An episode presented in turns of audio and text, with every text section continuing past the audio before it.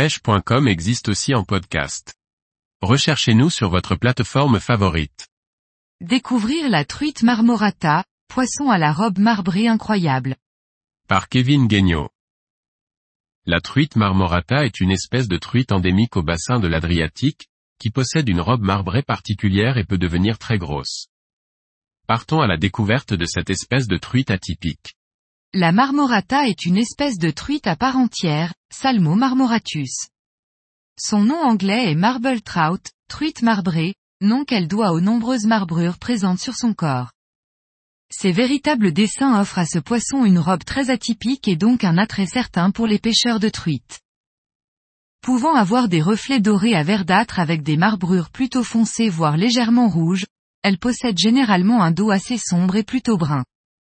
La marmot, comme l'appellent familièrement les pêcheurs est une truite avec une bouche plus grosse que les pharios dont la fente dépasse nettement l'œil, lui aussi surdimensionné.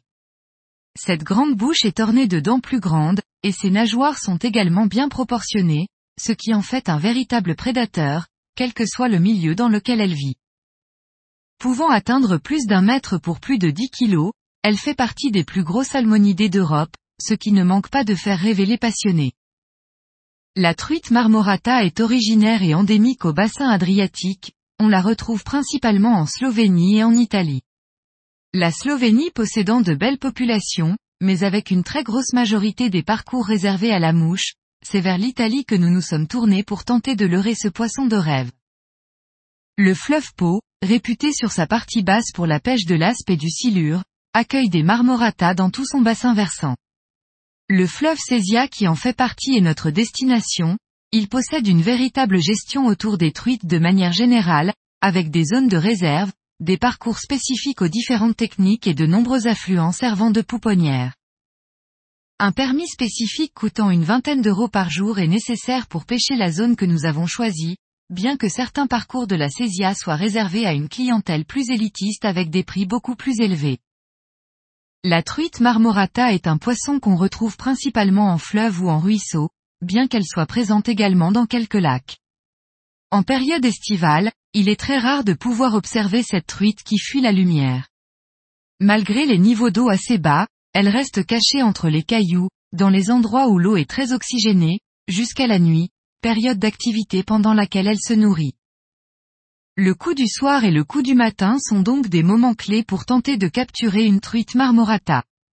En début et fin de saison, lorsque les niveaux sont plus hauts et que l'eau est plus fraîche, il est possible de voir les marmoratas gober comme le font les autres truites, bien que passé une certaine taille, elles préfèrent se nourrir de petits poissons, en témoigne leur morphologie. Les orages susceptibles d'intervenir en été sont des périodes très propices qu'il faut tenter d'exploiter au maximum, en effet la baisse flagrante de la luminosité pendant ces moments déclenche régulièrement l'activité des truites.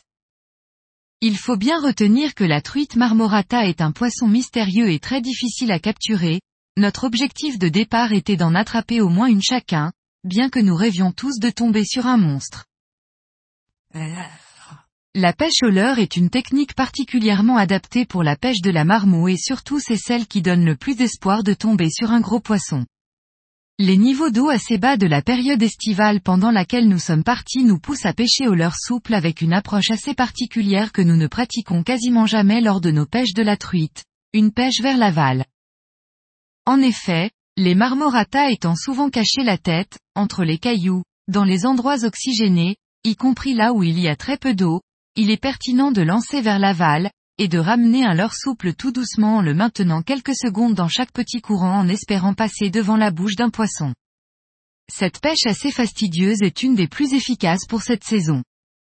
Il est bien sûr possible et intéressant de pêcher aussi de manière plus conventionnelle, en lançant trois caramons et en faisant dériver son leurre lentement au-dessus du fond, au cas où un poisson actif soit en poste.